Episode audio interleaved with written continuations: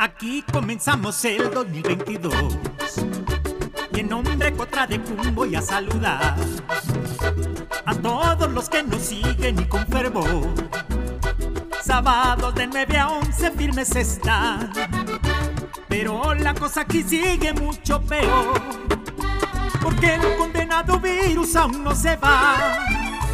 En cambio, ha brotado más severo, matando gente por el mundo entero niega la vacuna recibir.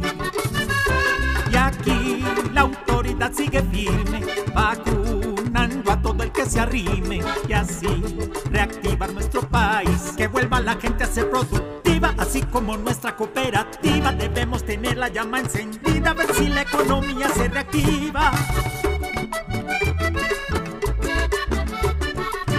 Habrá que ver Elegimos al presidente que. Ya van a ver en marzo cómo es que es. Cómo elegimos a Petro el que debe ser para que Colombia sea más productiva, así como nuestra cooperativa debemos tener la llama encendida, a ver si la economía.